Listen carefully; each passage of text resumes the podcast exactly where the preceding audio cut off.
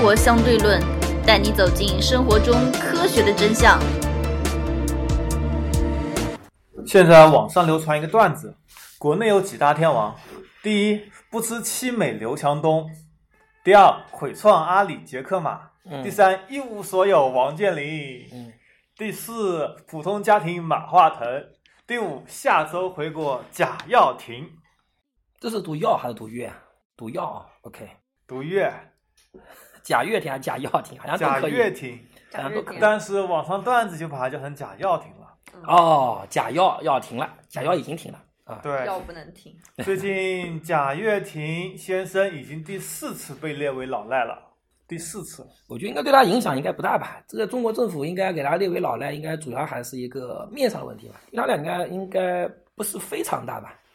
之前也有很多互联网名人被列为老赖，比如说三幺零的 CEO 周鸿祎，周鸿祎曾经被列过老赖吗？对他欠了钱不还，后来又还了，后来又还了。然后东山再起。啊，哈哈好吧，那看来列为老赖也不是什么事呀，是吧？那我们今天话题主角就是贾跃亭和他的乐视。我是王烨。我是当当当，我是妖叔，那么既然说贾跃亭，我们从什么地方开始说起呢？贾跃亭和甘薇是他第三任妻子，他的前两任妻子把他从平凡带向了伟大。我觉得贾耀啊贾同学们，贾跃亭就是一个活脱脱的男版邓文迪呀、差不多。他第一任老婆当地是做公务员，然后攀关系，然后第二任老婆经商，第三任老婆是他成功以后的演员。不过邓文迪是越嫁越老，他是越嫁越年轻，这也是符符合男性的一的一的一项审美啊。越娶越年轻啊！首先呢，乐视在创办的时候，贾跃亭是从当时的山西横曲县税务局从事网络维护和支持工作，刚开始接触移动通讯的。后面创办了山西西贝尔与西贝尔通信公司。西贝尔这名字就取得非常有雄心抱负啊！山西的贝尔公司，哇，贝尔公司多多牛逼的公司啊，叫西贝尔啊！当时他开始积累了很多无线研发经验。二在两千零二年底，他基于当时的三 G 牌照，很可能会快速的推出这个预期，预见了中国未来无线流量应用的前景，并且开始进行研发，并在西博尔通信团队设计下，于二零零四年形成了无线流媒体平台与管理系统一点零。那贾跃亭按理说是应该说是技术研发出身了，他这个技术是自己真的是自己研研发的吗？还是他带领团队研发的，然后开始他开始走日韩调研，对当时手机流行和一些流媒体产生了浓厚兴趣。当时日本手机是播播放大量流媒体，因为他们的基础设施比较好嘛。嗯虽然不是智能手机，但是很多流媒体可以迅速的展开，嗯尤其是日本的某项资源在手机上流传非常广。嗯我当然指的是音频了。啊，好吧，然后他开始回国与中国联通合作，因为当时北方嘛，联通是老大嘛，北联通、南电信嘛，开始成为联通的流媒体内容合作商，还独家包销了手机，并获得巨大成功。然后贾跃亭开始斥资大量购买版权，他钱从哪来的？我一直有一个疑问，贾跃亭这么多钱是从哪来的？他的第二任妻子关系提供的，第一任是他在公务员期间接触的，嗯，开让他从事的这些移动通讯。嗯第二任妻子帮他打理了很多关系，嗯具体什么关系，我们也不是太清楚，而且某些东西清楚的也不大方便在节目中说。嗯然后当刚开始，二零一四年开始投资的第一部手机电视剧《约定》，当时的主演是他的现任妻子甘薇。当时的互联网主要是视频点播 VOD 模式，你点什么播什么，然后视频分享模式和 P2P，也就是 BT 或者电驴下载为核心的。对，这个应该我们都有印象。读大学的时候，我们应该是也是刚好在这期间读读读大学嘛，对吧？当时嗯要么就是这个电驴，对吧？嗯当时应该迅雷也刚出来不久吧？嗯，就是基本上还是这么一些，对，当时主要是是全部免费的模式。，对全部是免费模式。贾跃，亭开始做一种所谓的收费模式，所以我觉得贾跃亭这个眼光非常独眼。光非常独到，是的。然后，两千零六年，乐视开始与中央电视台展开电视合作运营，并培养手机视频产品团队。二零零七年，乐视网为央视手机直播春晚提供了支持，是独家的。接着，二零零八年，乐视网又与中国电影集团签署网络视频和手机视频独家合作。在二零一零年，乐视又开始拓展乐视 TV 云视频超新机，开始布局互联网电视。也就是说，其实贾跃亭他整个脉络来讲的话，应该说他从零四年开始，从零四年开始，他已经开始预见到很多电视节目，就是说这个在手机移动端，对吧？会有一个非常大的前景，因为那个时候的话，呃，应该说苹果四苹果四是第四代，一一年，哦，一一年对一，二年，一一年，一二年，一一年，反正呃，对，那么我就说实话，苹果四应该是正式开启了移动，等等等于说移动终端这种模式，我觉得应该是从苹果四应该是从三 GS 开始的。但是还没有这么普普遍。嗯，我觉得应该是苹对。对，苹果四应该是正式开启了一个全民的一个一个一一个在移动端看视频啊等等这么一个潮流，我觉得正式开始了。那么他这个应该已经到一年了，我那我觉得贾跃亭其实应该他的眼光是非常长远的。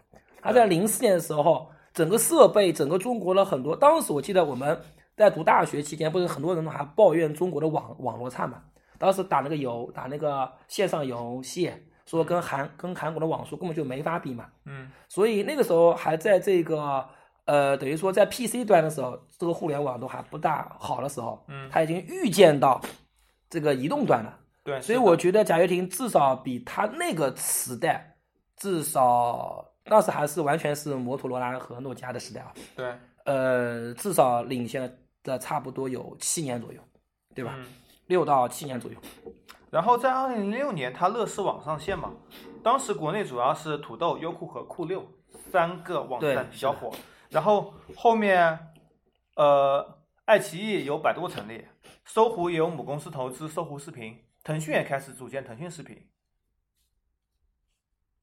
当时竞争也是比较激烈的。当时乐视只是视频网站排名十几的公司。嗯，这个时候啊我好像都没怎么听说过乐视。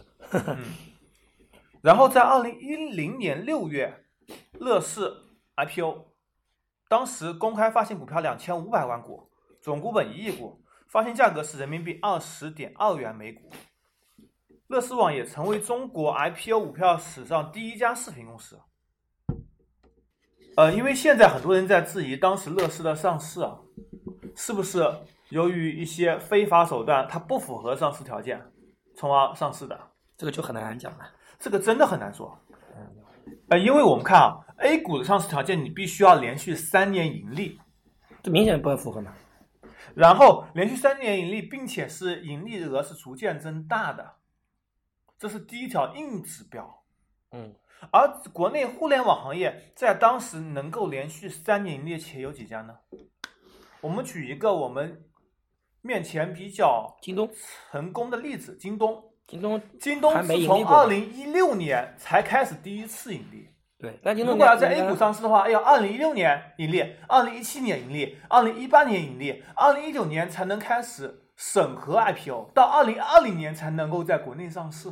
好像现在这条规则改了吧？对于高科技企业，好像现在是两年盈利，创业板是两年盈利就够了。呃，所以当时是三年盈利。如果京东现在要在 A 股上市的话，要在非创业板上市的话，因为它体量不可能在创业板上市的，嗯，那最起码在二零二零年。也就是说，京东虽然在京东到美国上市了嘛，对吧？对啊。而除了京东以外呢，你看呢，其他企业哪家符合 A 股上市条件？美团符合吗？不符合。应该这么说，滴滴符合吗？不符合。应该这么说应不是应该这么说，就是高科技企业它的一个发展的规律，对吧？它一个发展的规律跟传统企业是完全不一样的。对，它往往来说，高科技企业就是要快，第二个要迅速占领市场，这是第一位的。嗯，对吧？然后再考虑一个以规模来说，这是第一位的。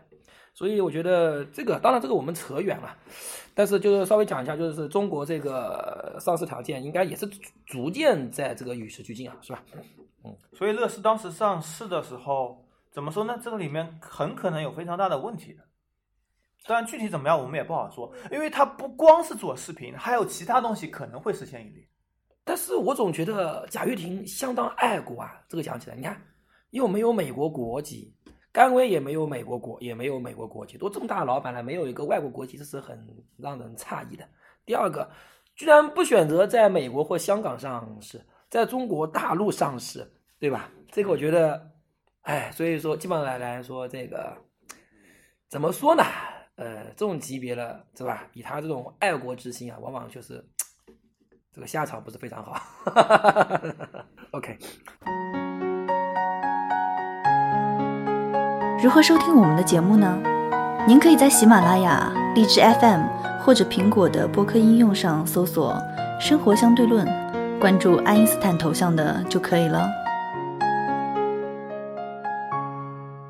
那我们接着回到乐视步伐，嗯，应该说是二零一一年之后，贾跃亭因为一些原因出国了一段时间，两年左右没有掌管乐视。他出国干嘛了？明面上是治疗癌症，然后当贾跃亭治疗好癌症回来的时候，他又开始了另一次的大跃进，很可能是在国外打点了很多关系，把关系都给打点通畅了。他回国做了什么事情呢？大幅招聘副总，乐视最多时候有超过一百四十名副总，这些副总都从各大企业挖来的。贾跃亭给他们的条件是：你做好你该有的领域，然后你可以自己再独立经营一家公司，从而牟利。好像贾跃亭他一直是用挖人这种模式啊。对，所以招人恨呀。嗯，这等会我们再说。那等下再说。他挖人包括了很多国企家电的这些老总，比如说。刚刚破产的新飞副总也被他挖了，也是很早之前就被他挖走了。新飞冰箱好啊，新飞广告做得好不如新飞冰箱好。这到时候我们可以专门做一期这个节目啊，这个算了，太古老了，太古太古太古。然后呢，他挖哎，我就一直有个疑问啊，他挖那么多副总干嘛？包括嗯，包括你继续说，继续说。包括从 CCTV 挖了好多人。对对对，是的，黄健翔被他挖挖过去了。黄健翔是自己离职的，呃，因为当时那个意大利二零零六年世界杯夺冠的时候，对澳大利亚那场比赛，黄健翔后来好像黄健翔去了香港嘛，好像是不是吧？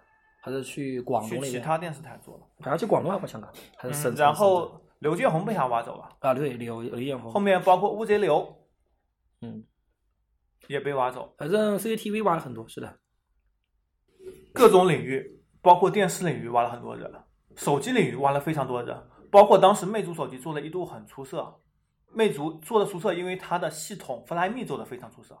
Flyme 整几个架构是全部被一起挖走。呃，我有一个疑问啊，第一个他挖这么多人干嘛？第二个，他凭什么这些人就跟着他走呢？他给的钱多，他钱从哪来的？融资融来的。贾跃亭个人魅力非常强。那他为什么要挖这么多副总来呢？他在做一个计划，一个大的生态计划，一个闭合的生态化反，他创造的词汇。他其实说穿了，生态化反。其实说穿了他的思路啊，我现在感觉啊，其实总体的思路跟阿里、跟腾讯这些巨头其实是一样的，要建立，因为像阿里和他为什么要这么拼命的去收购？这个贾跃亭他不是采用收购的方式。他是把人挖了以后，我自己搞，不是，他是把人挖了以后，人会带自己的团队过来的。贾跃亭觉得这样子更加的赚，因为当时是这么样子，当时恒大让李平来的时候，不是挖里皮一个人啊，我知道是挖里皮团，是挖里皮团，啊，这是必然的。也就是说，其实贾跃亭，其实我说实话，这是一个互联网的一个非常常见的思维。你想想你想看，比方说像阿里收购这么多企业，把优酷收收过来。包括像腾讯也收购这么也收购了这么多。它其实这些巨头就是要建立一个互联网的一个闭合，目的就是闭合。对闭合大家在后来都都看到了啊苹果的一个对 Apple Store 的一个闭合生态体系。对对对，是的，大家都已经意识到这一点了。只不过贾跃亭跟他们方法有点不大一样，人家是直接收购你这家公司。嗯，贾跃亭是直接挖你最能干对的人和最能干的团队。我自己过来重新做，对。他当时的政策就是说，我硬件可以给你免费，但是你内容必须给我付费。嗯，就比如说，你买一个手机，你只要买我六年会员，我手机送给你。嗯，会员费当然比较贵了，四百九一年。对，当然，这个价格在当时看来比较高，但是现在看来，好像整个互联网都是这个价格。那我们接着回来，乐视做了手机，嗯做了电视，嗯做了相应的很多体育方面的设备，比如说体育方面有无人机、嗯手环、嗯，手表、对，全部自行车。是的，手机方面有什么？手机、移动电源、运动相机、行车记录仪、一这些等等等等。其实，然后其实嗯它还包括了很多其他的，比如说是围它呃围绕乐视网，它还做了很多的内容生态，比如说影视生态，它收购了很多各种那种制片公司，嗯。比如说什么喜悦动漫、时代影响力影视、贝瓦网、南派泛娱、巴乐传媒、天工艺彩、花儿影视、Do News、强势传媒，大家比较熟悉的可能是花儿影视，嗯。它主要是包括了像《幸福像花儿一样》《甄嬛传》《芈月传》，然后强势传媒包括了那个光头强。啊，就是那个呃熊出没是吧？熊出没对熊二，等等都是他的。然后他的例子，然后他在体育方面用疯狂来形容了。只能用疯狂来形容。收购公司包括了小熊快跑，它是做体育运动的智能健身房的公司；嗯章鱼彩票是体育博彩，章鱼 TV 是体育直播。当时乐视有着众多的体育版权，然后你都可以网络上你可以自己进行直播，在它平台上专平台上进行直播。收达足球则是足球领域非常强的一个大数据公司，有着几乎足球所有的数据。拉加戴尔体育、滑雪助手、易动、野兽网，这都是体育运动的社区社交方面的东西。还有收购了永乐票务，乐视开始自己承办体育赛事，收购票务体系进行体育赛事的包装和票务的销售。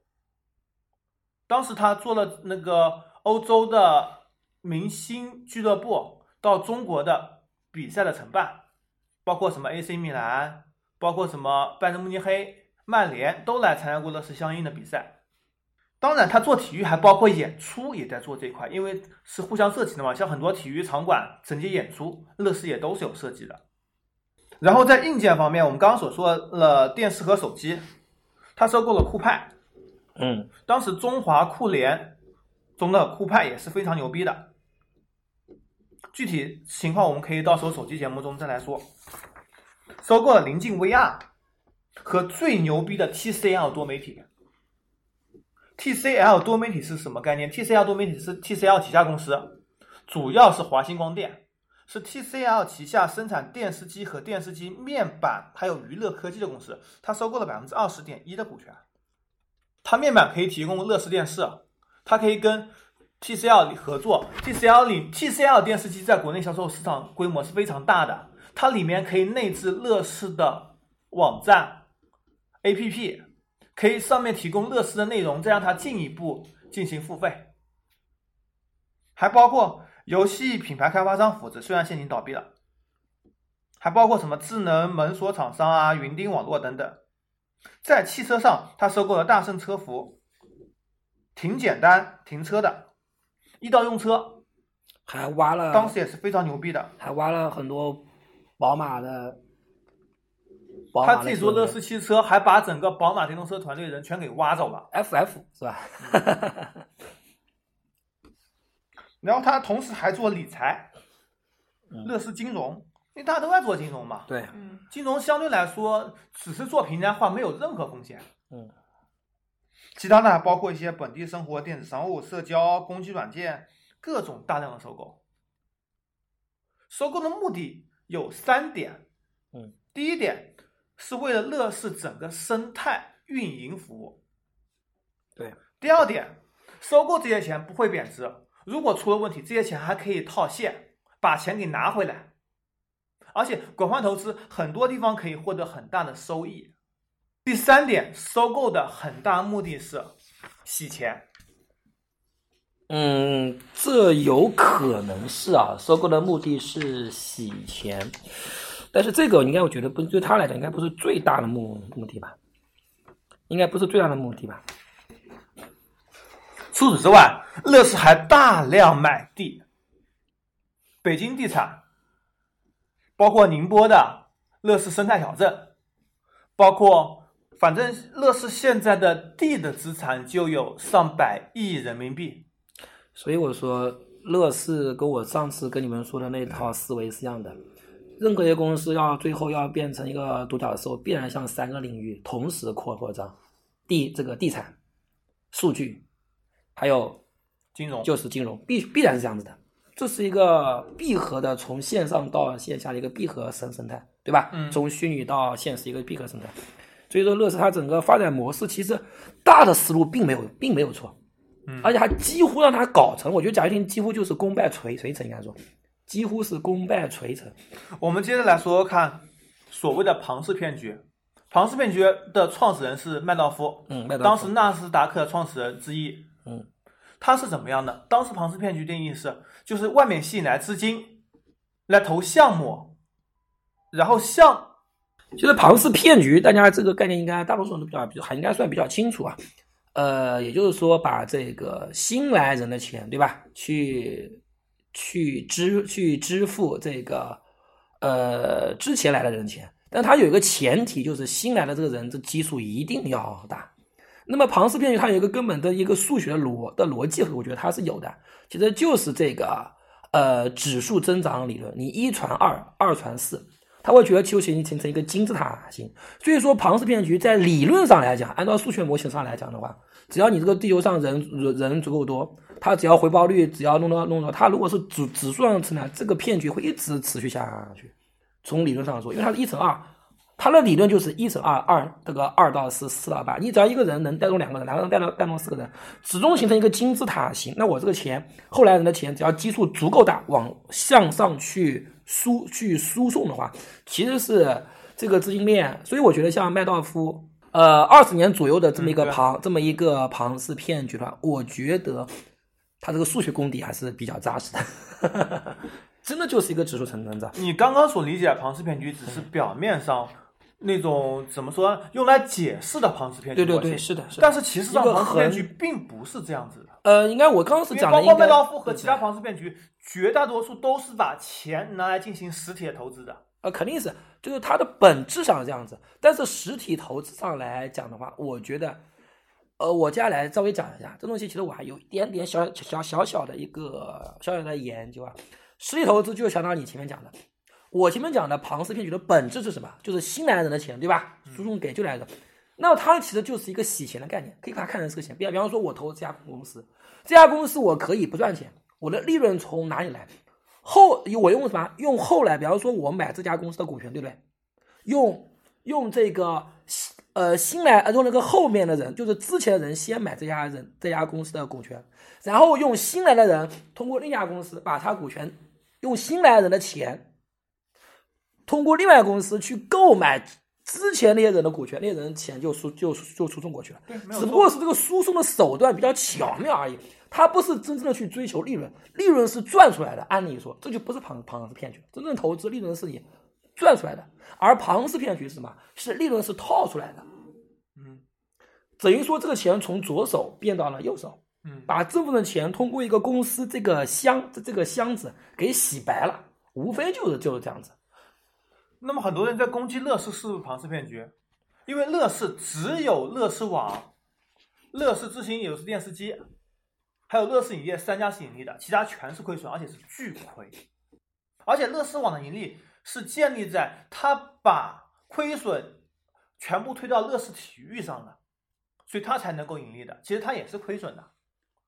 那么乐视这整体是不是庞氏骗局呢？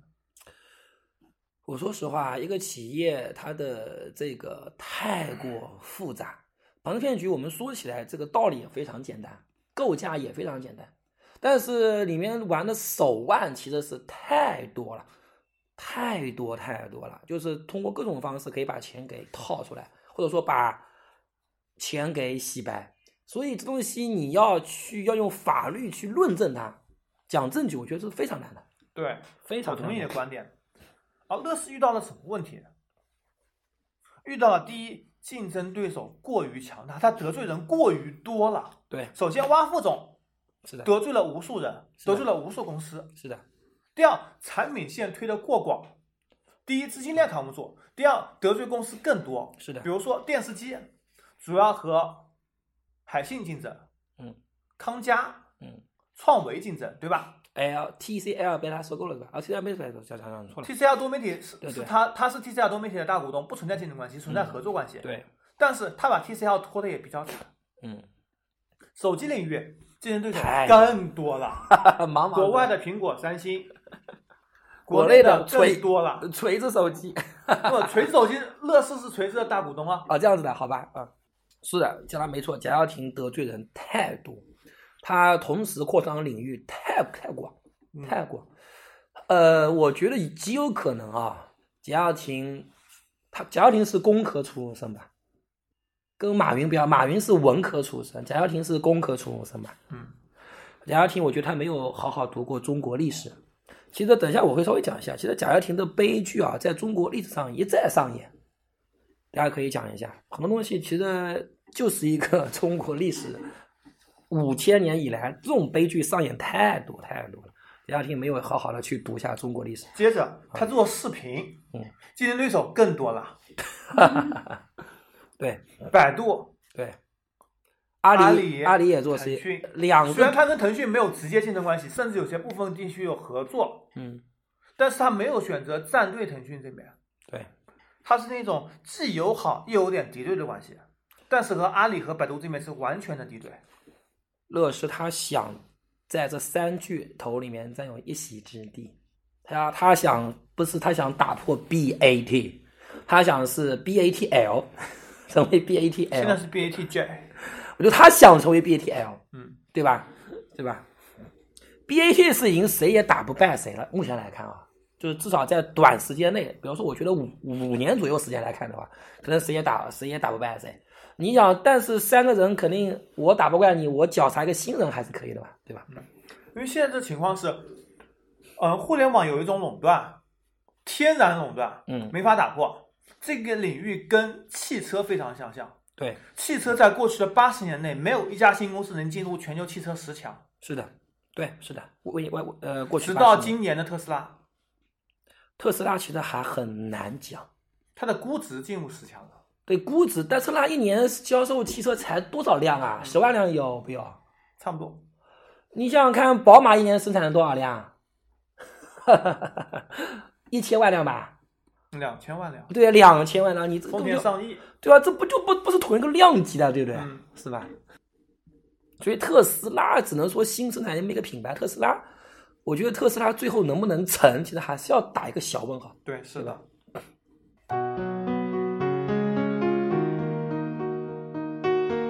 如何关注我们呢？您可以加入 QQ 群四三九九五幺七幺零，关注公众号“生活相对论 ”TLR，关注网站 eduxdl 点 com。